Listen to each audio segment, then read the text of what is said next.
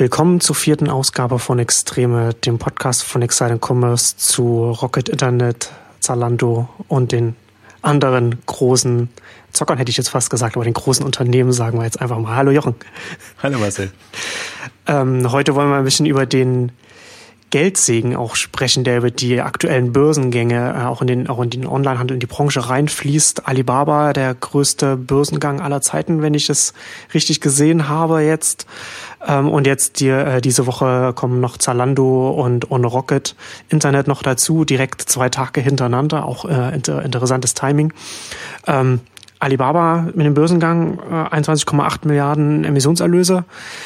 Äh, ja, an der Börse eingesammelt äh, und geht jetzt auch schon direkt los. Ähm, da, wenn, wenn, man, wenn man dann in den Größenordnungen sich bewegt, ähm, dann, dann sind die Jetzt haben sie 459 Millionen in chinesisches äh, Hotel Tech Company, schreibt Reuters, haben sie da 459 Millionen investiert. Da ist das ja schon fast aus der Portokasse, wenn man dann in den Größenordnungen spricht. Und das ist natürlich, ist natürlich interessant für die Branche, ne? was da jetzt erstmal, was, was da jetzt an Geld in die Unternehmen reinkommt, weil sie dann wiederum in sich selbst reinvestieren können und um zum Teil auch in Übernahmen und so weiter und Beteiligung. Und das ist, was mich total fasziniert, dass das nicht so diskutiert wurde, gerade bei Alibaba, wie das eigentlich hätte sein müssen. Es wurde immer über das Geschäftsmodell diskutiert und kann so ein chinesisches Modell auch im hm. europäischen oder generell in den westlichen Märkten Fuß fassen. Dabei finde ich, geht es darum gar nicht, weil selbst wenn sie das vorhätten, dann würden sie sich schwer tun. Also alle bisherigen äh, ähm, Versuche jetzt von Rakuten oder anderen, äh, die da Ambitionen hätten, sind eigentlich ähm, ja haben länger erwart gedauert als erwartet, um nicht zu sagen, sind eigentlich schiefgegangen. Aber das, das Spannende ist wirklich jetzt, ähm, und ich fand auch gar nicht den Börsengang das Spannende, deswegen habe ich das eigentlich auch im, im Blog relativ hintangestellt, sondern finde, jetzt ist es spannend, jetzt ist Alibaba so extrem hoch bewertet und hat eben diese Übernahmewährung sich quasi gesichert und ist jetzt quasi die, die Macht, wenn es darum geht, ähm, zu entscheiden, ähm, ja, welche Unternehmen haben eine Zukunft oder nicht. Also sprich, die können jetzt wirklich auch große Übernahmen stemmen. Also mein, mein Lieblingsbeispiel oder mein, mein Szenario, ob das jetzt realistisch ist oder nicht, weiß ich gar nicht, aber ist angenommen, ähm, eBay würde sich tatsächlich von PayPal trennen wollen und das alleine, das gab es jetzt ja wieder als Diskussion und zwar nicht nur als als der, äh, als der eine Investor das vorangetrieben hat, und äh, Alibaba würde sich eBay, den Marktplatz und alles schnappen. Payment und alles haben sie ja selber. Das heißt, man kann auch solche Szenarien jetzt denken, so, so ein äh, hochbewertetes Unternehmen wie Alibaba wäre jetzt in der Lage, selbst ein eBay und ein anderes oder andere sehr große Unternehmen ähm, zu übernehmen. Also sprich eine Art von Fusion, Merger, wie auch immer das dann aussieht. Aber die können quasi durch Aktientausch relativ gut ähm, sich da ähm, gegenseitig äh, übernehmen. Und die, die, das ist halt gerade so, das, wir hatten ja oft genug auch über das, das Ebay-Dilemma gesprochen. Irgendwie so wirklich kommen sie nicht voran, verlieren gute Leute und, und äh, Amazon und andere haben ihnen eigentlich das, äh, ja, äh, den, den Rang streitig gemacht, den sie mal hatten. Und insofern gibt es so, schon so ein paar, in Anführungszeichen auf hohem Niveau, schwächelnde Kandidaten, die einfach ähm, eigentlich ganz lukrative Übernahmeziele wären. Hm. Und das ist quasi so die, das Stimmt. Das ist ein interessante Überle also interessantes Gedankenspiel. Ne? Das würde ja dann Alibaba sofort äh, international ganz anders äh, hinstellen. Also, ist, äh, ja, also habe ich noch gar nicht dran gedacht, aber das ist natürlich interessant. Also ich glaube halt, dass das ein so chinesisches Unternehmen wie Alibaba das ist, ja. in, in, in einem eigenständigen in einer eigenständigen Internationalisierung kaum Chancen hat. Hm. Wenn, dann brauchen sie lokales Management, lokale Kompetenzen. Und, und das ist das, das für mich wahrscheinlichste Szenario, dass es, wenn die Weltherrschaft äh, kommen soll aus Alibaba-Sicht, was ja durchaus, das haben sie ja gesagt, also das, oder beziehungsweise das war die Story, das ist ja immer die Verkaufsstory, dass die, dass sie die Welt erobern wollen im, im Online-Handelsbereich. Und dann, dann ist das für mich so ein, das ist das Szenario. Und ähm, das glaube ich, deswegen finde ich so schade, dass es das halt nicht diskutiert wurde und dass man das nicht ähm, gemacht hat, weil, weil es ist ohnehin so. Erstaunlich ist für mich immer die, dass immer sehr also das war die Berichterstattung waren reine quasi PR-Berichte, so wie sich Alibaba das wünschen würde, wenn man einen Börsengang macht. Aber es wurde nie auf einem abstrakteren Level einfach mal diskutiert, was das bedeutet, wenn wirklich ein so hoch bewertetes, mächtiges Unternehmen dann kommt und wie die die Branche aufmischen können quasi durch die Hintertür. Und das, das vermisse ich generell, das vermisse ich auch bei Rocket oder bei Zalando, dass das das immer so auf die Unternehmensbewertung geachtet werden, als ob wir alle Aktionäre wären oder werden wollten äh, und weniger auf die wirtschaftliche Dimension, äh, also die, die, die Marke. Ja, und dass es eine, eine von, von anderen losgelöste Insel ist. Ne? Das ist ja immer noch Bestandteil der Branche und nicht einfach nur ein losgelöstes Unternehmen. Ja, und die, die, das ist ja auch das, also wir bewegen, wir befinden uns ja in extremen Umbruchphasen. Das ist ja genau das, ja. Ähm, was ja auch das Spannende ist, dass eben ein paar wenige da sind, die die Märkte gestalten wollen und sich äh, überlegen, wie sie aus ihrem bestehenden Unternehmen oder aus ihrer Machtposition heraus ähm, tatsächlich strukturell ähm, wirken können und erzählen äh, jetzt die ganzen, also deswegen, wir hatten es ja zum Teil bei Facebook schon ein bisschen äh, diskutiert, aber eben auch äh, ein, ein Google so hoch bewertet, ein, ein Facebook, Apple steigt jetzt ja auch zunehmend in diese Richtung ein. Ich weiß, ob das noch im Steve Jobs Sinne ist, weiß man ja nicht, aber, aber im Prinzip sind das die,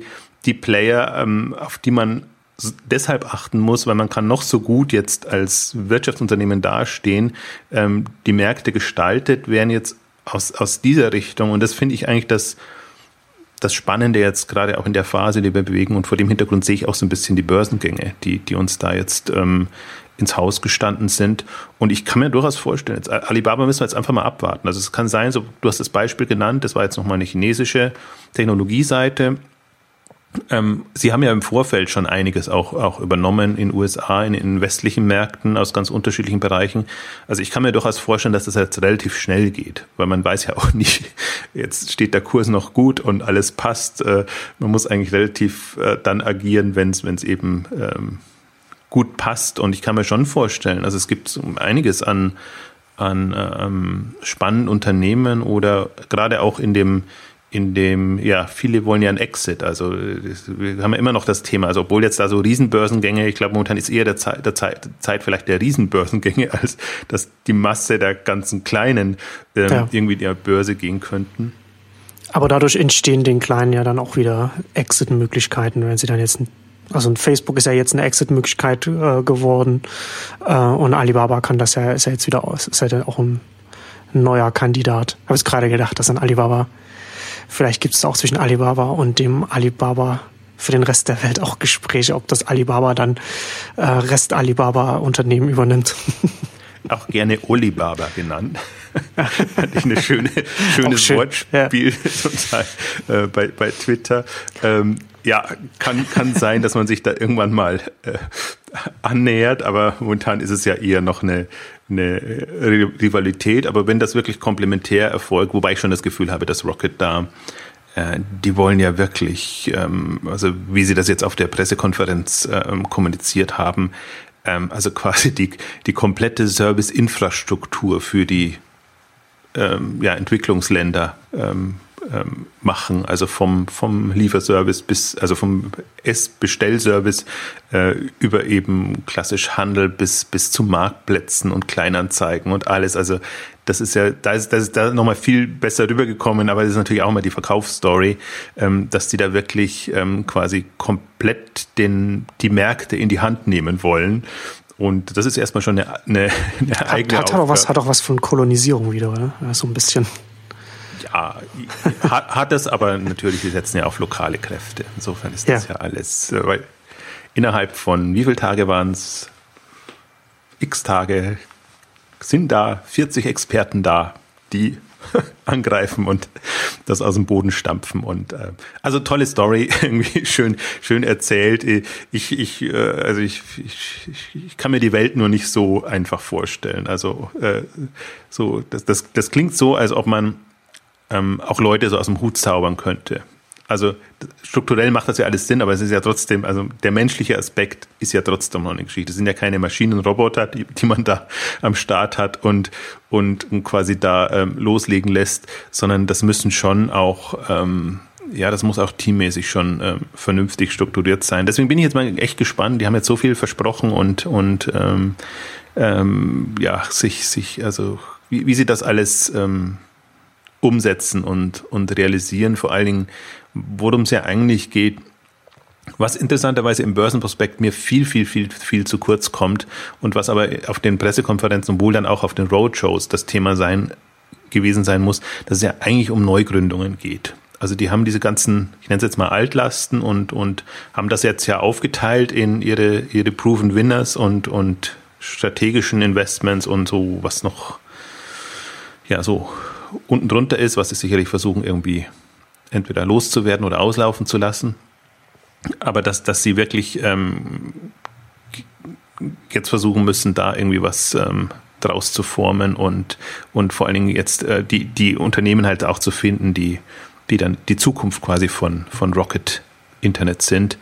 Und das finde ich ist eben nochmal das, das doppelt dreifach riskante, weil das sind alles neue Geschichten. Also wenn Sie jetzt da Ihr, Ihr Homejoy, Ihre Finanz-Fintech-Geschichten, äh, also Sie haben jetzt schon gegründet und offenbar kriegt ja auch Oliver Samwer, wird ja danach mit Stock Options belohnt, äh, wie viele Unternehmen er aus dem Boden stampft. Und äh, da sind ja im Prinzip so Kontingente definiert, wie viele pro Jahr, pro Region da auf den Markt kommen müssen. Das ist natürlich eine, also das ist ein, ist ein hm schwierig, sagen wir ja, mal so. Also was ist ein Unternehmen und was ist ein substanzielles Unternehmen? Ja. Hm. Also das, deswegen, da ist schon viel, viel möglich. Also die Frage ist immer, nimmt man es ernst und, und, und passt das so? Was, was ich, also man kann ja bei dem Ganzen halten, was man, davon, was man will, also was die Qualität, Substanz der Unternehmen angeht.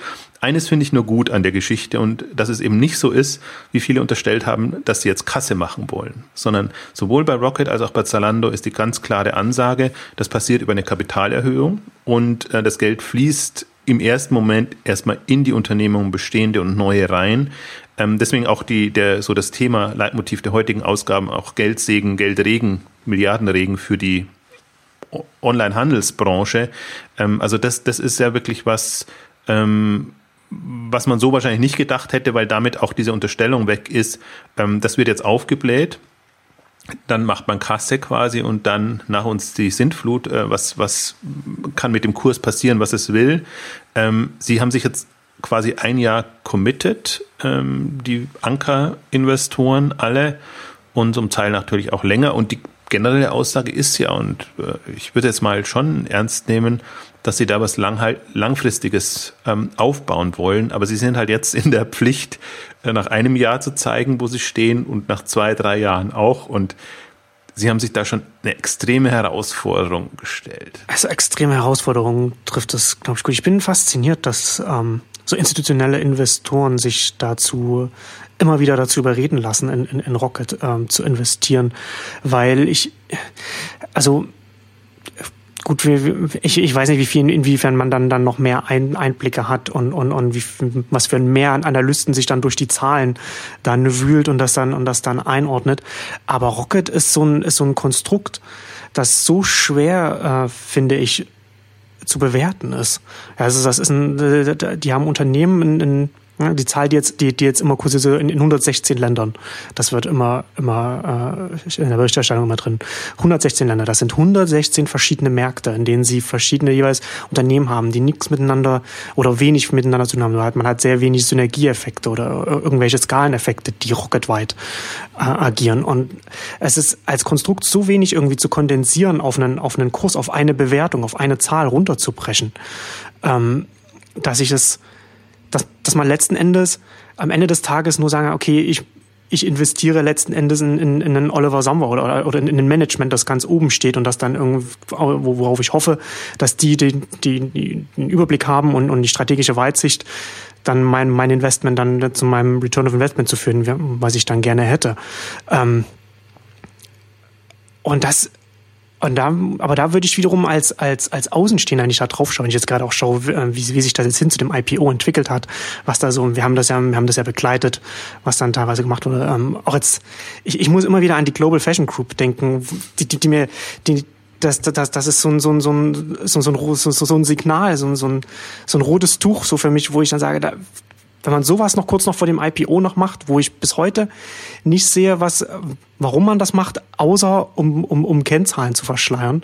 Also das ist jetzt mal eine, na, Vielleicht gibt es noch andere Gründe, keine Ahnung, weiß man nicht. Aber ich habe ich hab keinen guten Grund gesehen, um, um das zu machen. Und das gibt mir nicht, das gibt mir dann nicht das Vertrauen in das Management, das ja ganz offensichtlich die großen institutionellen äh, Investoren dann da mitbringen. Ja, es ist Story. Also die, die, die das, das, ich finde, das sind alles so eher taktische Maßnahmen, ähm, die ein, ein, eine strategische, wie soll ich sagen, Steuerbarkeit ähm, suggerieren. Ähm, aber das, ich, ich sehe es ja genauso, wie, wie du es auch formulierst. Und ich habe mich ja wirklich durch den, speziell durch den Rocket-Börsen, äh, Börsenprospekt ähm, durch, durchgewühlt und, und der ist so nichtssagend, nichtssagender geht nicht mehr. Also deswegen, das ist, deswegen, ich habe das Realsatire genannt, weil es wirklich so ist. Das ist so ein bisschen wie, wenn du jetzt als Schulaufgabe bekommst, mach mal einen Börsengang für ein ähm, oder ein Börsenprojekt für ein Milliardenunternehmen. Und dann hast du alles, baust du es so auf, als ob das quasi real wäre, aber eigentlich ist es so,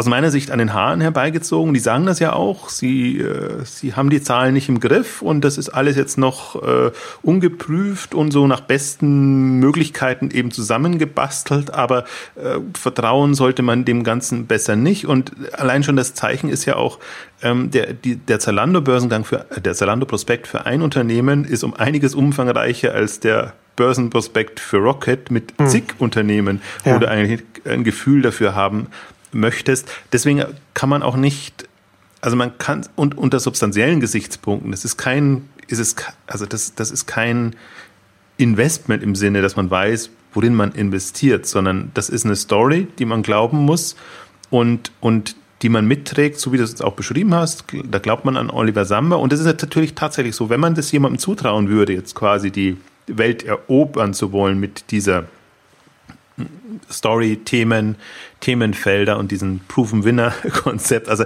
allein die Begriffswahl ist ja schon äh, so, so bezeichnend und das meine ich eben auch mit, das, also das hätte sich ein Satiriker nicht besser ausdenken können, um das so zu verkaufen. Und jetzt ist aber, also ich glaube, worin sie ja auch alle einig sind, ist es, ist ja durchaus, dass es ein hoch, hoch, hochriskantes äh, ähm, Unterfangen ist. Und es zeigt ja eben auch schon, dass es im un unregulierten äh, Markt jetzt sehr frühzeitig da ist. Wie gesagt, ich finde, dass das, was für sie spricht, ist, dass sie nicht Kasse gemacht haben. Das, was, ja. was, was mich fasziniert dran ist, dass sie jetzt wirklich, wenn man es mal hochrechnet, innerhalb der kürzesten Zeit, glaube ich, so an die zweieinhalb Milliarden Euro eingenommen haben. Also jetzt so 1,6 über über das, was jetzt durch den Börsengang tatsächlich reinkommt und davor eben schon United Internet und, und die äh, philippinische Telefongesellschaft und alles. Ähm, also da ist es schon wieder in dem Sinne Kasse machen, dass man wahrscheinlich, das ist die einzige Chance, jetzt äh, so viel Geld in, in so kurzer Zeit zu bekommen. Das ist ja auch über, über Längen über dem, was, was ein Zalando ähm, bekommt und in der Bewertung unterscheiden sie sich nicht so stark. Das heißt aber, im Prinzip ist schon auch die, die Story, wir brauchen das Geld, um es in die Unternehmen, in die Märkte reinfließen zu lassen. Das passt schon alles. Also ich bin auch ganz überrascht, dass man das so ähm, bei, den, bei den institutionellen oder großen Investoren so hinbekommt. Ähm, aber andererseits, ähm, und ich glaube, das hat man auch so ein bisschen, ähm, darf man auch nicht übersehen, ähm, die, die Story, die uns jetzt öffentlich präsentiert wurde. Also wir veröffentlichen einen Börsenprospekt, lassen den dann prüfen und dann wird der Börsengang vorgezogen und alles. Also das hat man jetzt zum Teil auch rausgehört, äh, glaube ich, in der Pressekonferenz. Es gab jetzt auch ähm, heute in der FAZ oder bei Holger Schmidt, weiß ich jetzt nicht mehr genau, bei wem das war, auch nochmal ähm, Aussagen von der Pressekonferenz, wo eben auch Bärenbank, Bären, die Bärenbank jetzt in dem Fall als einer der ähm, Verkäufer oder Anpreiser in dem Bereich gesagt habe, wir sind da komplett einen anderen Weg gegangen, weil das hätte die Leute komplett überfordert, wenn wir quasi zum Stichtag erst mit den Infos rausgekommen wären, sondern die haben quasi über Monate schon äh, ihre Roadshow gehabt und, und, und Geld eingesammelt und, und Leute quasi motiviert oder aktiviert da zu investieren. Und insofern glaube ich, war das jetzt bloß mehr also pro forma, dass sie den Weg gehen mussten. Deswegen auch dieses eine Woche zu vorziehen, das, das glaube ich, hat, hat keine Aussagekraft, sondern im Prinzip war alles schon vorher eingetütet. Ich kann mir schon vorstellen, dass es tatsächlich, am Anfang war ja von 750 Millionen die Rede, jetzt ist es mehr als doppelt so viel, dass tatsächlich sie im Laufe der Zeit vorgestellt haben, wenn die einen einsteigen, steigen halt die anderen auch ein und dann haben sie das Ganze schon nochmal erhöhen können, aber ich vermute, das ist auch hinter den Kulissen passiert. Und das, das ist auch so, dass aber das habe ich bei allen Börsengängen so das, das Problem damit, dass man einerseits die öffentliche Variante hat und andererseits das, was hinter den Kulissen passiert. Und dann kommt immer die Aussage, ähm, die durften ja zu dem Zeitpunkt gar nicht den Börsengang ankündigen und irgendwas machen, ähm, weil das würde den, das, das glaube ich, geht den Regularien nach nicht. Und jetzt frage ich mich aber, was ist daran besser, wenn man schon quasi monatelang, und es kann sein, dass das ein Jahr lang jetzt schon geht, ähm, auf Investorensuche ist und quasi ja den, den Leuten, also die haben ja den Informationsvorsprung oder haben ja eigentlich andere Möglichkeiten, das schmackhaft machen kann. Also das ist ohnehin, deswegen so bei Börsengängen bin ich ohnehin ein, ein sehr, sehr großer Skeptiker und äh, die Erfahrung zeigt ja eh, wenn man, sollte man, also ich bin kein Aktionär in dem Sinne oder generell äh, zeigt ja immer, dass man nachher immer noch einsteigen kann. Fast alle Börsengänge sind immer erstmal äh, also nachdem sie hochgepusht waren, äh, sind die Kurse erstmal dann wieder auf einen Maß zurechtgestutzt worden. Ähm, aber also das, deswegen, gut, ich bin kein, ich bin kein äh, Börsenanalyst in dem Sinne, ich finde ja spannender, was, was, was Börsengänge bewirken und was die Unternehmen an sich darstellen. Ähm, aber das ist schon alles irritierend, wenn man das so sieht und man ist immer erstaunt, dass das doch alles so funktioniert und dass alle mitspielen und ähm, tendenziell, also ja, ich möchte da gar nicht tiefer einsteigen, aber tendenziell sind das alles Investoren, die dann tendenziell der Staat wieder retten kann, weil es irgendwelche Banken und, und, und Geschichten sind. Also das ist ja immer so das, das, das, das Irritierende dran, so dass das Risiko ist bedingt. Wenn es dann irgendwie jemandem schlecht geht, dann findet man schon wieder eine Lösung, ähm, dass man da raus. Ja, oder dann, oder US-Bürger äh, verlieren ihre Pensionen dann. Oder in, in dem Sinn. Aber äh, auch da hat man gesehen, dass auch der US-Staat sich da doch inzwischen einiges einfallen lässt, wo man früher mal gedacht hätte, nee, das sind die, äh, die reinen Verfechter der Marktwirtschaft. Also wenn es an Bankengeld Immobilien und sonstige Geschichten geht, die man den, Leuten natürlich auch ähm, verkauft, dann ist es anders. Aber lass uns da mal gar nicht so tief einsteigen. Das ist eine komplett andere Geschichte. Man sieht schon da. Ganz, ganz anderes Fass. Ja, also lass uns mal lieber nochmal auf, auf ähm, durchaus auch auf Rocket ähm, zurückkommen. Also ich glaube, Alibaba könnte man auch noch sehr viel dazu sagen, äh, aber da werden wir sicherlich noch Ausgaben jetzt auch machen können, weil da finde ich jetzt wirklich spannend, was für Übernahmeziele haben die und wie und die werden jetzt ja wahrscheinlich auch, also wie du, wie du schon angedeutet hast, ähm, auch international äh, auf jeden Fall jetzt mehr ins Gespräch kommen mit dem, mit dem Geld, was, was sie jetzt haben und mit den Möglichkeiten, was Beteiligungen angeht und, und Übernahmen. Und werden sie natürlich jetzt auch außerhalb ihres chinesischen Heimatmarktes da so ein bisschen versuchen, Fuß zu fassen ich kann mir eben gerade bei Alibaba kann ich mir halt vorstellen, im Gegensatz zu Rocket, dass sie auch in innovativeren Geschichten reingehen. Also einerseits müssen sie bei den etablierten Märkten Fuß fassen, damit sie einfach so eine, eine Grundsubstanzbasis haben. Andererseits sieht man jetzt auch an den Investments in den USA, die sie schon gemacht haben, dass sie durchaus in die ganzen, ähm, in die Facebook, Google-Welt, äh, also Instagram und, und meinetwegen Foursquare oder was da noch alles äh, kommt oder Nest und, und, und solche Sachen ähm, einsteigen. Ich glaube, die haben auch jetzt so, für die ist das auch weniger riskant, weil die sind jetzt mit mehreren hundert Milliarden bewertet, ähm, also so ein paar hundert Millionen oder äh, selbst ein paar Milliarden. Stimmt. Jetzt. Die haben nicht so, die haben nicht so einen Zeitdruck jetzt. Ne? Also, nee. bei, also bei Rocket ist ja, ist der Druck dann ganz anders als bei Alibaba. Also für die fließt das auch dann nicht so rein in die, in die Gewinn-Verlustrechnung und, ja. und generell in die Bewertung. Die können das ein bisschen besser äh, verbergen, hätte ich zuerst schon gesagt, oder bess, besser einbauen, so rum neutraler formuliert. Äh, Rocket ist da komplett anders. Das ist halt auch sehr, äh, also ich glaube, Rocket, das ist auch nichts für, für den deutschen Markt, sondern das Geld fließt halt alles jetzt in, in die, äh, mir fällt heute kein besseres Wort als Entwicklungsländer ein. Sie hatten doch ein anderes Wort dafür. Mir fällt das jetzt nicht mehr. Also die aufstrebenden Märkte irgendwie. Ähm, Schwellenländer und, und alles, was damit zusammenhängt. Ähm, das ist auch nochmal ein anderes Thema, aber halt sehr konventionell. Aber da ist es eigentlich eher, finde ich, faszinierend, dass quasi aus einem deutschen Markt heraus das passiert, kann man ja durchaus auch mal respektieren, wenn man jetzt mal davon ausgeht, dass ähm, das ähm, geht alles mit rechten Dingen zu im Nachgang, also das ist keine Blase und das ist kollabiert jetzt irgendwie nicht, was ich auch irgendwie nicht glaube. Also ich, mich fasziniert einfach nur, wie hoch sie die Bewertung treiben kann und das ist eigentlich ein, ein Punkt noch zu dem Börsenprospekt. Das ist für mich das absolut faszinierende, wie man es schafft, quasi aus aus nichts, sage ich jetzt mal böse, aber aus aus Unternehmen, die umsatzseitig, geschweige denn profitabilitätsseitig eigentlich noch gar nichts sind, wie, wie sie es geschafft haben, innerhalb von wenigen Monaten das auf ein Maximum in der Bewertung hinzubekommen. Das ist absolut faszinierend zu verfolgen. Auch wir hatten zum Teil auch äh, diskutiert oder ich habe es auch in Blogs geschrieben, da, da sind dann nicht mehr die, die Peer Group Bewertungen an den Börsen relevant, sondern die letzten Finanzierungsrunden werden dann genommen und dann ist die Bewertung nochmal hoch und dann kommen sie auf ein, ein, äh, eine Bewertung des Beteiligungs. Äh, das ist so, so, das so, so, so ein Baron Münchhausen-Bewertung von Unternehmen, ne, wo man sich so selbst dran hoch, an, an einen eigenen Shop hochzieht quasi. Absolut, das ist quasi alles im, im engen Kreis, weil dann immer auch die Investoren sind, die dann profitieren vom, vom Börsengang. Aber das musst du ja auch erstmal machen. wir ja. hatten ja eine Ausgabe gemacht, wie gut verkauft sich oder kann sich Rocket Internet verkaufen, wo wir genau gefragt haben, wie hoch können sie es treiben? Also interessant ist ja jetzt, die 10 Milliarden haben sie nicht erreicht, weil ich ja fast schon dachte, das ist so ein Zehntel von Alibaba äh, hinkommen. Aber wenn man sieht, wo sie im letzten Jahr standen, damit ihren 700 Millionen Umsatz ihrer ganzen Beteiligungen, und da hatten sie nur einen Anteil davon, ähm, also äh, in der Beteiligungslogik. Äh, und wenn Sie das jetzt auf 5, 6 ähm, Milliarden Euro ähm, getrieben haben, ähm, schon faszinierend. Also da kann man, da finde ich, ist der, der, der Börsenprospekt nochmal sehr lehrreich, weil man wirklich äh, den Kopf schüttelt. Und das ist für mich auch wieder dieser realsatirische Aspekt, weil du halt denkst, das kann doch alles nicht wahr sein, dass, dass man echt so, so äh, mit Augenwischerhaft äh, das machen kann und, und also es ist nachvollziehbar augenwischerhaft, aber es ist halt, es ist halt schon faszinierend, wie hoch du es dann treiben kannst. Und ich sehe halt, ich sehe eigentlich nur, ich sehe ein Westwing, was, was mich fasziniert, wo ich sage, das ist ein substanzielles Ding, das da drin ist. Ich sehe ein HelloFresh, was jetzt so aufgekommen ist, noch drin. Ich tue mich selbst schon bei Home24 schwer. Und dann habe ich die Global Fashion Group, wie wir schon angedeutet haben, wo ich ja ganz, ganz, mich ganz, ganz schwer tue, da, die überhaupt zu fassen, weil das, was da an, an Daten drin ist, das ist einfach minimal.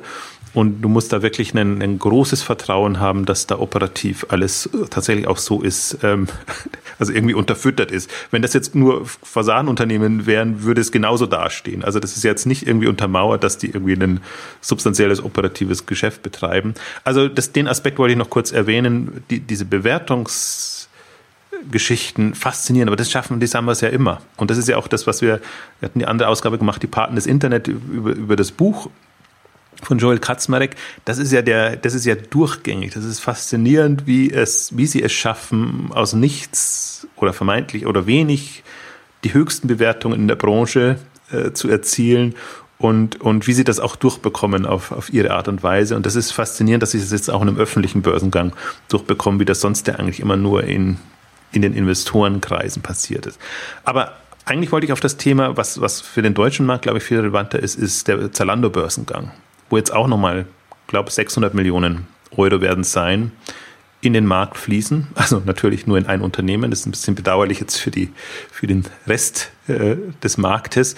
Aber auch da kann man sich jetzt nochmal ähm, überlegen, was macht ein Zalando mit 600 Millionen Euro. Und da geht es für mich in die, ähnlich in die beiden Richtungen. Ähm, natürlich, sie können ihr Geschäft damit aufbauen und ähm, das, das ähm, extrem aufpumpen klingt so uncharmant, weil ich glaube, Zalando, das Börsen, der Börsenprospekt im Prinzip alles, das macht einen viel, viel solideren Eindruck und da muss man gar nicht das, was wir jetzt über Rocket gesprochen haben, da haben wir auch schon, als nur die, die paar Daten da waren, ausführlich gesprochen. Ich finde, da kann man das Unternehmen einschätzen.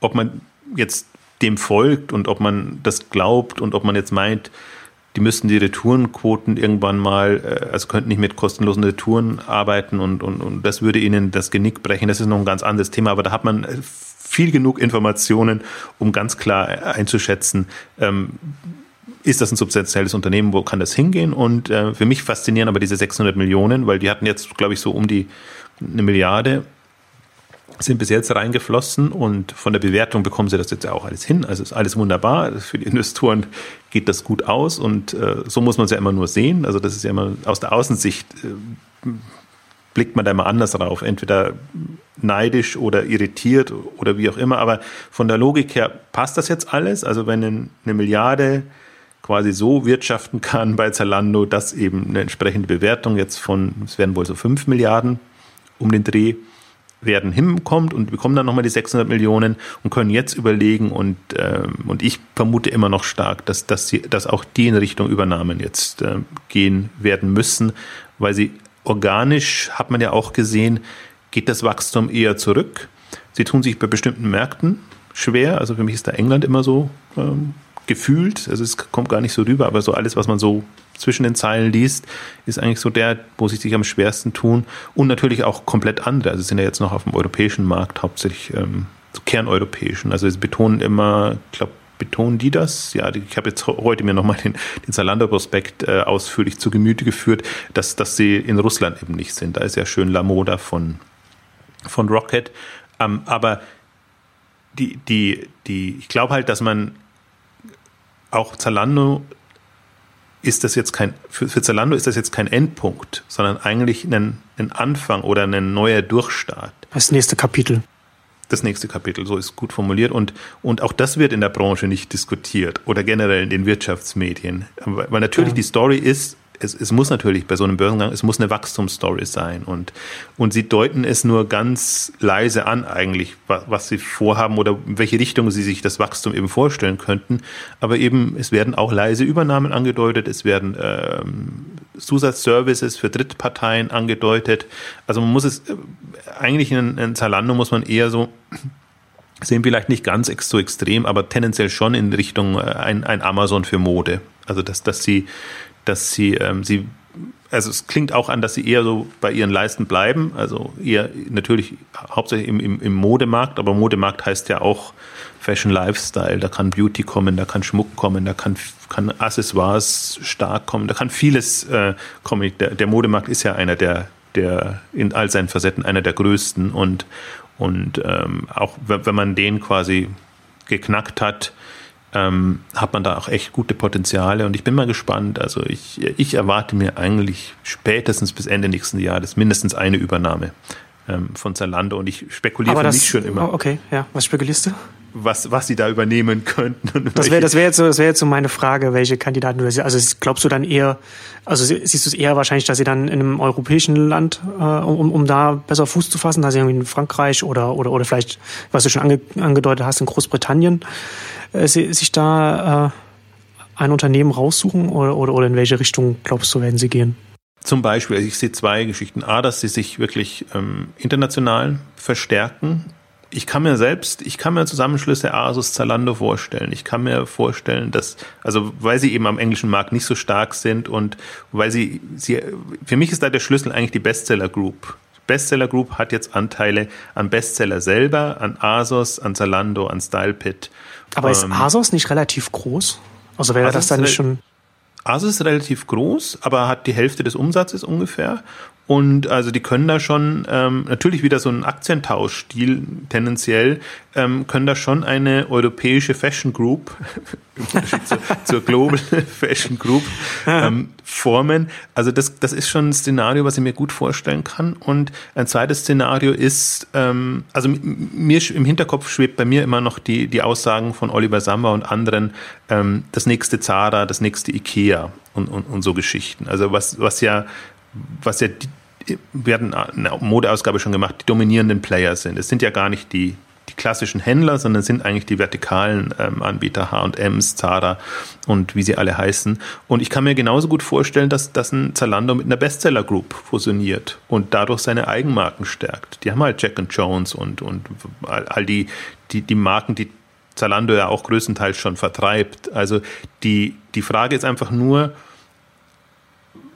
welche Vorstellung haben die jetzigen Anteilseigner von der Modezukunft? Und ich glaube halt schon, dass es die, die Modebranche wird ja ohnehin von sehr großen Gruppen geprägt. Und äh, jetzt haben wir, so, das waren jetzt alles Beispiele eher aus dem Massensegment, aber wenn man mal in das Luxussegment reingeht, dann haben wir ja noch die, die anderen Gruppen, die auch da sind. Die Richemont-Gruppe, die hauptsächlich über Uhren, aber zum Teil auch Modelabels ähm, da ist. Ähm, PPR heißt jetzt Caring Group, also die, die, die ihre, ihre Luxusmarken da haben. Also in dem Bereich ist ja auch schon, ähm, das ist alles schon sehr, sehr konzentriert.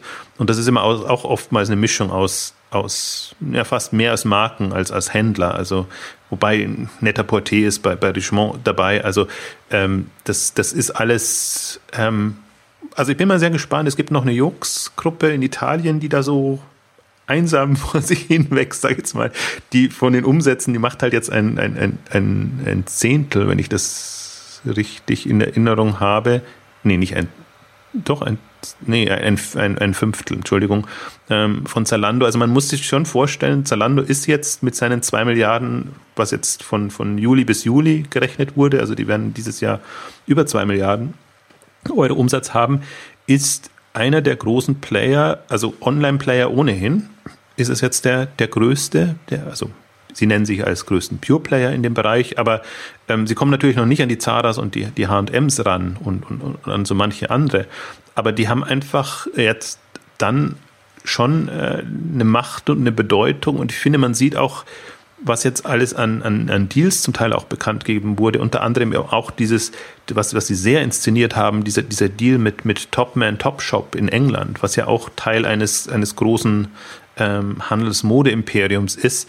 Also man sieht ja schon, dass sie überall diese Kontakte jetzt geknüpft haben, um, aber bis jetzt eigentlich nicht in der Lage waren, ähm, weil, weil, also ich frage mich halt immer, warum tut man sich das an, ein öffentlich notiertes Börsenunternehmen zu werden, wenn man ohnehin dieselben Investoren dabei haben will.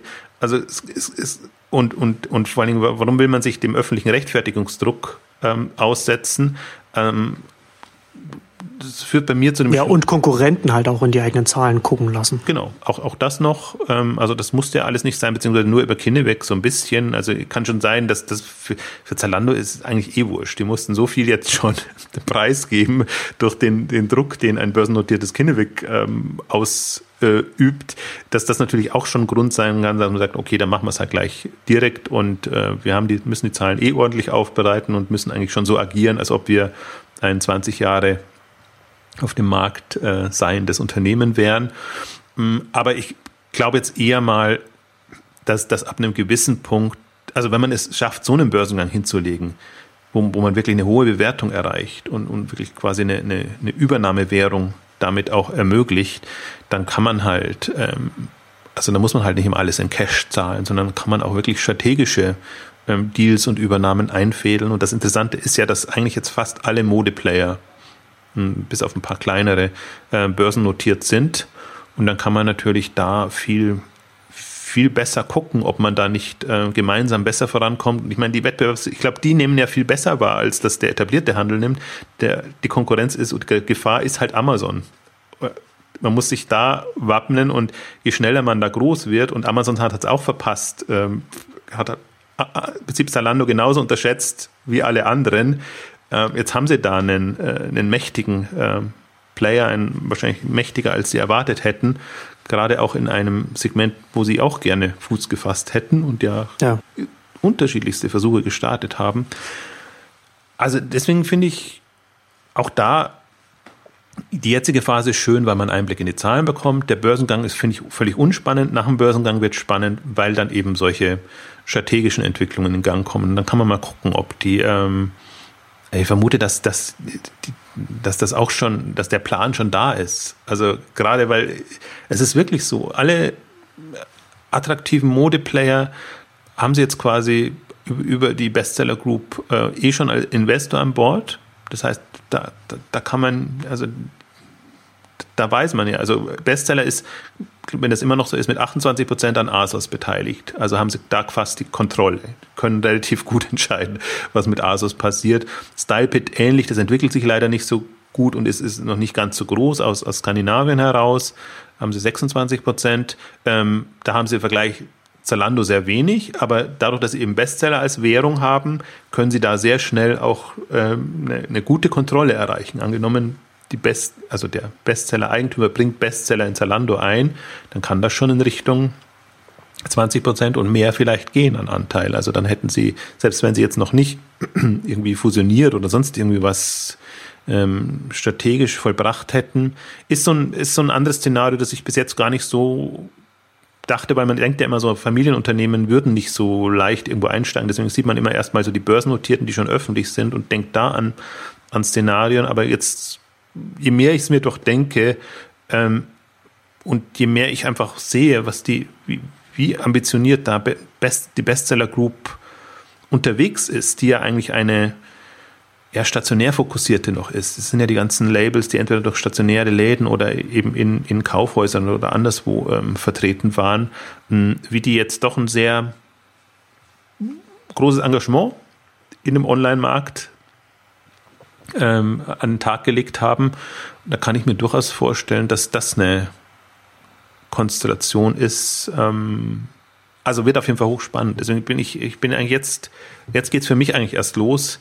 Diese, diese, diese Börsenwoche, die wir jetzt haben, äh, wo die natürlich von vielen jetzt als das, das ultimative Ereignis gefeiert wird, das finde ich eigentlich ein bisschen so das, das, das Unspannende, weil das ist diese, diese Börsenzocker-Geschichte und, und, und äh, darauf achten alle und, und äh, natürlich nachher wird es dann wieder sehr, sehr ruhig und dann interessiert es wieder niemand, aber diese, diese strategischen, marktumwälzenden Entwicklungen, die jetzt, die man sich im Rahmen dieses Börsengangs denken kann, das, das finde ich das Spannendste und ähm, ich sehe halt auch diese, ist ja immer wieder, was ich, was ich beklage. Der Fokus des Marktes liegt so auf der Vergangenheit und man achtet so sehr drauf, was machen die ganzen Alteingesessenen und wie kommen die jetzt online oder kommen sie nicht online, gehen unsere Innenstädte ein und, und diese ganzen ähm, Themen, die, die sind schon auch wichtig, aber in, in der Relation zu dem, was eigentlich jetzt an Zukunft gestaltet wird und wo man jetzt eigentlich schon erahnen kann, was möglich ist durch diese sehr ambitionierten Player,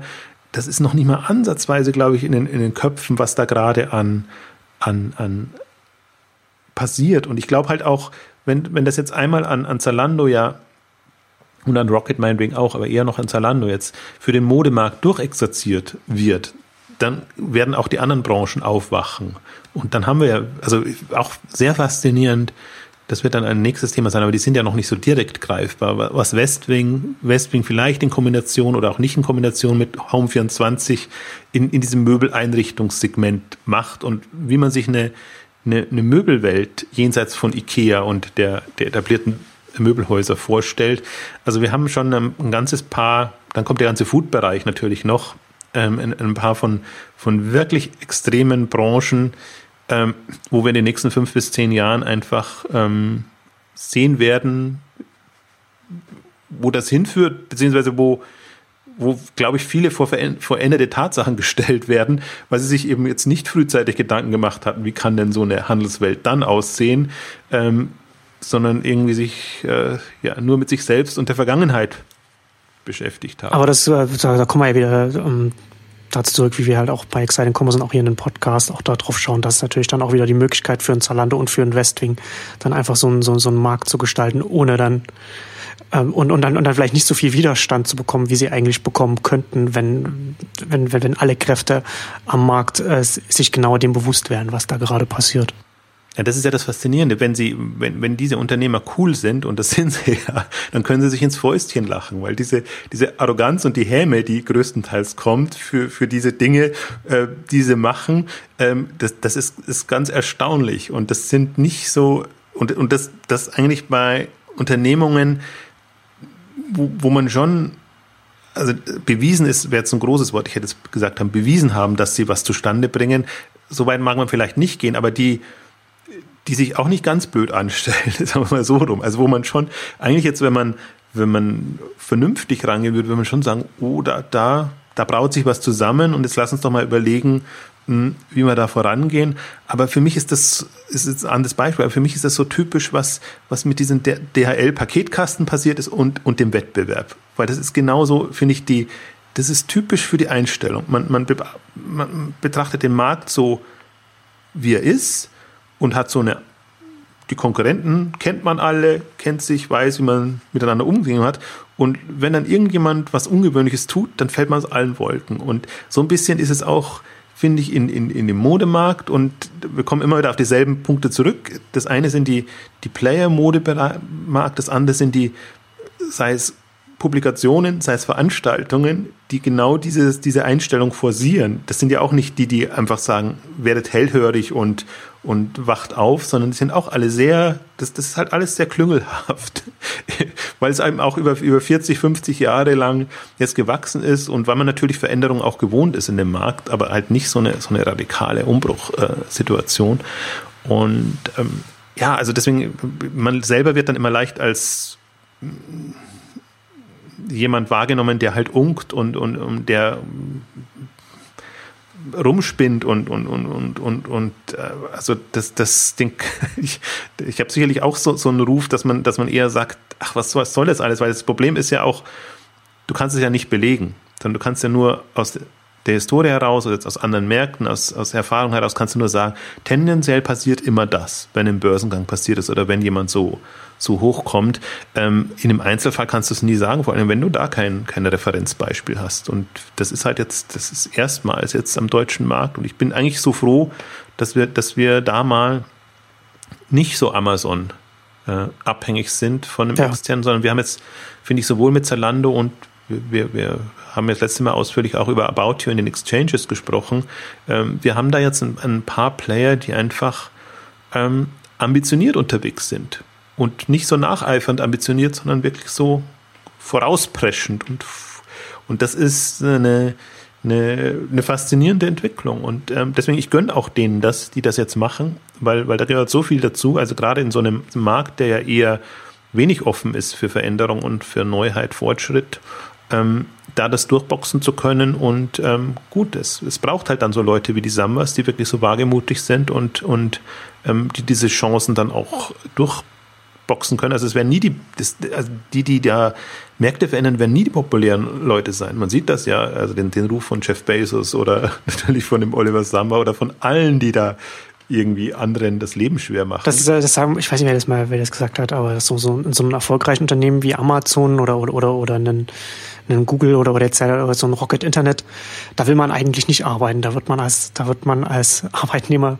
nicht glücklich. Auch nicht, also nicht nur ganz unten, sondern auch als, als, auch, auch im Management, weil man eben, weil man eben von, von oben eben auch der Druck kommt, um, damit, die, damit der Erfolg sich dann auch ein, einstellt. Aber gut, aber das sind die Unternehmen, die so geführt, wobei da würde ich jetzt was, Zalando würde ich ein bisschen ausnehmen, weil die, die sind, die sind ein bisschen anders unterwegs. Aber tendenziell ist es natürlich schon so, dass, dass, dass du dann ja, also die Gefolgschaft ist das Wichtige, ähm, weil, das, ist ja auch, hatten wir glaube ich auch schon bei ähm, der einen oder anderen Folge auch beschrieben, welchen Typus oder Joel hat es in in seinem Buch äh, beschrieben, welchen Typus man quasi ähm, braucht, damit diese Unternehmen entsprechend groß werden. Es fällt mir diese uncharmante Formulierung nicht mehr ein, die er, die er da verwendet hat, aber fällt mir nicht ein. Also, aber das, das ist natürlich die, die andere Geschichte. Aber deswegen braucht es eben so visionäre Leute vorne dran, ähm, die, die dieses Potenzial erkennen und das, das durchboxen. Und es gab jetzt auch, äh, Peter Thiel hat gerade so ein Buch veröffentlicht, Zero to One, äh, wo er auch nochmal ähm, sagt, dieses, dieses ich finde gerade in Umbruchphasen ist das, ist das so. Wer, wer sich mit der Konkurrenz aufhält, der, der, der hat die Zeichen der Zeit nicht erkannt. Es, es ja. geht nicht darum, in einem Wettbewerb vorne mitzuspielen, sondern es geht darum, die, die Chancen zu erkennen und sich diese, diese, diese neuen, neu auftuenden Märkte ähm, zu erschließen. Und deswegen sagt er auch, und das kommt natürlich immer blöd in so einem Wirtschaftsverständnis, dass, dass Monopole erstmal gut sind, aber Monopole sind eigentlich unvermeidbar, weil wenn jemand ausbricht und was Neues macht, dann ist er halt alleine auf weiter Flur und dann kommen die Googles und die Facebooks und die wirken natürlich auf die Alteingesessenen sehr, sehr bedrohlich, ähm, bis dann da auch wieder ein, ein Wettbewerb durchaus zustande kommt. Also ich wäre da gar nicht so, so skeptisch, aber diese, diese, sich, sich nur in dem eigenen Wettbewerbsumfeld quasi vers zu versuchen und, und da voranzukommen, das, das ist äh, eigentlich Irrsinn in, in, in, in, in solchen Phasen. Ich bin immer ganz irritiert, wenn man auch, auch durchaus bei Startups, die, die, und das, er bezieht das ja durchaus auch auf Startups, wie, wie ein Startup versucht voranzukommen, wenn man, wenn man sich sein, sein Markt sehr auf das Bestehende äh, definiert und, und gar nicht, äh, ja, eigentlich auch dann die Einzigartigkeit rausstreicht, was man tun will oder wo man hin will. Und viele Gründer sind leider, ich finde, das ist noch das, das Manko, was wir noch in Deutschland haben, dass wir noch äh, sehr diesen Gründertypus haben, auch im Prinzip, weil Ideen aufgegriffen werden und, und gemacht werden, der, der sehr in, in bestehenden Wettbewerbs- und Marktstrukturen unterwegs ist. Aber ich glaube, langsam kommen schon auch die, äh, die, die revolutionärere Dinge, Dinge angehen. Ähm, immer die Frage, ob sie die Unterstützung dann bekommen. Aber ähm, ich glaube, dass durchaus auch die Also das kann ein Anstoß sein, das was, was, was ein Zalando gemacht hat und Rocket gemacht ja. hat.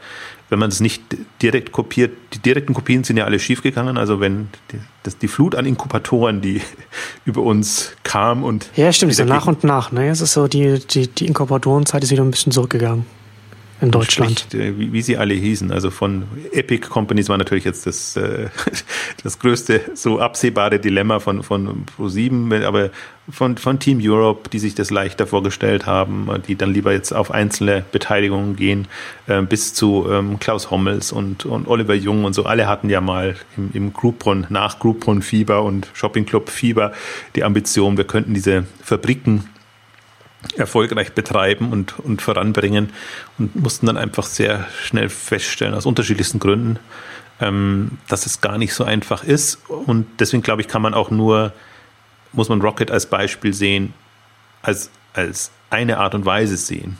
Und die Hoffnung ist, dass jemand mit einem anderen Thema oder einem anderen Segment kommt und, und das mit ähnlicher Wucht äh, vorantreiben kann und da sieht man ja, also wir, wir sprechen jetzt von, von Rocket sieben, acht Jahre, im Prinzip Zalando fünf, sechs Jahre.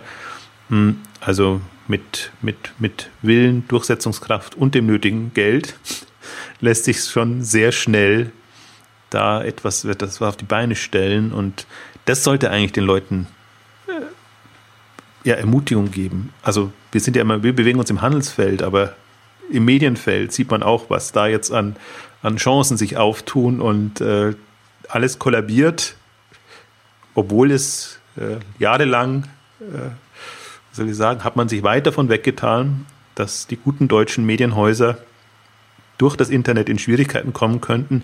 Und das ist die Medienbranche, finde ich, sieht man es sieht jetzt auch schon sehr stark, aber alle anderen Branchen auch. Also da, da ist ja keine davor gefeit. Und ich finde, das, das klingt dann immer so, wenn man so sagt, so als, als großes Untergangsszenario. Ähm, aber ich, ich, ich sehe das immer so, das, was die Gründer, Startups machen können, diese Chance haben auch die etablierten Unternehmen, wenn sie, wenn sie es wahrnehmen würden. Und die haben sogar noch viel bessere Zugänge zu Kapital und, und irgendwie in einem Netzwerk. Wenn, wenn sie wirklich so eine nach vorne Strategie hätten und nicht eine, eine Abwehrstrategie, dann würde ich auch kein Geld reingeben.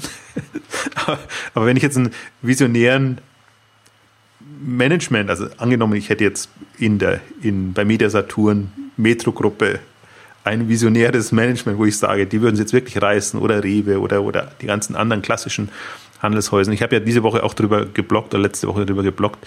Ähm, es, keines dieser Unternehmen hat es geschafft, einen Onliner wirklich mal vorne hinzustellen, sondern die sind alle nur, also so dieses Marionettenspiel. Im Bestfall dürfen Onliner in den Gruppen jeweils irgendwas machen, aber dass man denen wirklich zu. Das gibt ja auch Einblick über in, in die Strategien der, der Konzerne. Ja, daran sieht man, daran kann man eigentlich festmachen, ja. ob sie es wirklich ernst meinen. Sehr viel mehr als an irgendwelchen äh, Verkündungen äh, oder, oder was, oder was dann auch mal in den Quartalsberichten drinsteht, was man jetzt anschiebt. Kann man viel eher sehen, wie ernst man das nimmt, wie, wie es in der Führungsriege aussieht.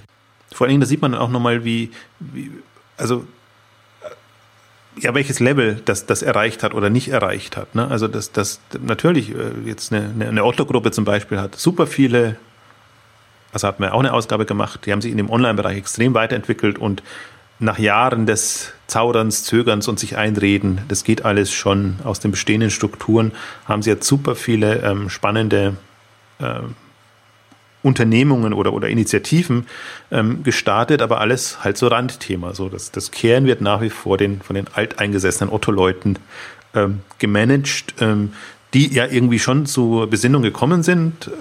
Also wieder uncharmant formuliert, ich weiß, gegenüber Otto werde ich immer ist, ist das so eine äh, ja, Hassliebe, aber ähm, schon jetzt offener für Entwicklungen, aber halt noch nicht so weit, dass sie sagen, wir haben doch ein paar gute Online-Leute, also lasst uns doch mal ins zweite Glied zurücktreten. Wir müssen ja nicht komplett abtreten, sondern unsere Erfahrung zählt ja nach wie vor noch. Aber die treibenden Kräfte müssen, müssen die Onliner sein, die auch Online-Erfahrung gesammelt haben, die wissen, wie schnell das da geht, welche Komplexitäten es hat und aber auch welche Chancen es letztendlich bietet. Ähm, die, die müssen eigentlich ähm, das Ruder übernehmen, auch von klassischen ähm, Konzernen und Unternehmungen. Und das hat kein einziges geschafft. Aber das kann man auch dem deutschen Markt nicht vorwerfen. Das hat auch international eigentlich kaum ein einziges ähm, geschafft. Und da versucht man auch immer so auf Nummer sicher zu gehen, dass man altgediente, klassische, stationäre Leute dann an die Spitze setzt. Aber das, deswegen, deswegen finde ich das auch gerade für, für die hiesige äh, Branche und die Wirtschaft allgemein auch äh, so, so interessant, dass wir jetzt, also man mag, man kann ja, man mag ja von Rocket halten, was man will, aber wir haben jetzt einfach zwei, zwei Unternehmen und Unternehmenskonstrukte, die jetzt diese Woche an die Börse gehen, die einfach aus Deutschland kommen. Wir haben Alibaba aus, aus China, das sind halt, das sind jetzt drei, das sind drei große Börsengänge, die eben mal nicht aus dem Valley oder aus New York kommen, also keine US-Unternehmen sind, sondern einfach mal aus, aus einer anderen Region kommen und dann auch einen anderen Blick auf den Rest der Welt außerhalb der USA haben und dann einfach nicht hier nur eine, nur eine Dependence aufmachen, sondern auch ganz, ganz anders auf den deutschen Markt gehen und den europäischen Markt ganz anders wahrnehmen. Gerade auch in Zalando, was ja einfach auch hier einfach auch seinen, seinen Umsatz macht. Da schaut man nochmal ganz anders auf, auf, das, auf das ganze eigene Marktumfeld drauf. Und das macht es ja, und das macht es ja auch so spannend. Und man muss sehen, was, was natürlich auch faszinierend ist, ist der Fokus auf den Handel oder Handel sehr weit gefasst mit Marktplätzen und Services rund um den Handel. Wenn man einfach sieht, das ist ein, ähm, also ist wirtschaftlich einfach ein sehr bedeutsames Segment. Und da ist ja seit, seit äh, Amazon und eBay nicht mehr viel komme, gekommen aus den USA. Also wenn man Groupon jetzt noch mit reinnimmt, dann ist das vielleicht so eine Art von Handelssegment, aber Groupon ist, ist eine eigene Geschichte. Aber äh, wenn man mal sieht, was danach gekommen ist und worauf sich jetzt Silicon Valley oder der US-Markt äh, fokussiert hat, natürlich haben sie mit, mit, mit Google und Facebook und, und, und anderen Themen ähm, spannende Unternehmen nach vorne gebracht. Ähm, aber dass, dass sie jetzt nochmal einen, einen, einen Player geschaffen haben oder schaffen konnten, ähm, der wirklich im, im Handel eine Rolle spielt, da sind wir, das ist eigentlich jetzt so quasi der, der Rest der Welt und die Rakuten würde ich damit noch, noch reinnehmen, dann Alibaba, Rakuten, jetzt Rocket dann und, und ähm, Zalando ist nochmal eine andere Liga. Eigentlich auch Rocket ist eine andere Liga, weil die in der Börsenbewertung noch an, gar nicht annähernd so, so hoch sind, aber es gibt keinen also würde einem auch jetzt kein privates US-Unternehmen einfallen, also was noch nicht an der Börse ist, dass da wirklich also so, so Amazon eBay Ambitionen an den Tag legt. Es gibt diese ganzen Gutscheinbetreiber, die jetzt an die Börse gegangen sind. Es gibt ein Yelp und, und, und andere. Ähm, es gab schon ein paar Börsengänge in diesem, diesem Umfeld, aber, aber das waren eher, da, da hatte man eher das Gefühl, das waren wirklich so eher Exits ähm, an, an der Börse. Das waren nicht so Börsengänge, wo man dann sagt, jetzt geht's erst richtig los und jetzt, jetzt äh, ähm, gucken wir mal, was, was wirklich da an, an Marktpotenzial drin ist. Das sind jetzt alles die aus, aus Europa, Asien ähm, kommen. Und das, das kann ja nicht schlecht sein. Also das macht's, also einerseits ist es nicht schlecht für Gesamtmarkt, andererseits macht es schon, also Sorgen kann man sich auch machen. Also das sind jetzt wirklich äh, riesige, riesige undurchschaubare Player, die da kommen, ähm, die entweder Geld haben oder zu, den Zugang zu Geld haben. Und ähm, dann kann man sich ausmalen, was uns da in den nächsten Jahren blühen wird. Also deswegen auch, wir kommen ja immer wieder zu dem Thema zurück, so dieses Jahr eines der, der super spannendsten, weil da sehr viel kulminiert ist und ähm, wir einfach da noch gar nicht absehen können, was da jetzt die, uns die nächsten Jahre blüht. Aber ich glaube, das, das wird umso spannender, ähm, das, das zu verfolgen. Und ich kann mir vorstellen, also dass wir, wenn wir in einem Jahr sprechen, da schon sehr viel gesehen haben, was, ja. was wir uns heute vielleicht noch gar nicht vorstellen konnten oder wollten. Aber für heute müssen wir jetzt zum Schluss kommen. Vielen Dank fürs Zuhören und bis zum nächsten Mal. Tschüss. Tschüss.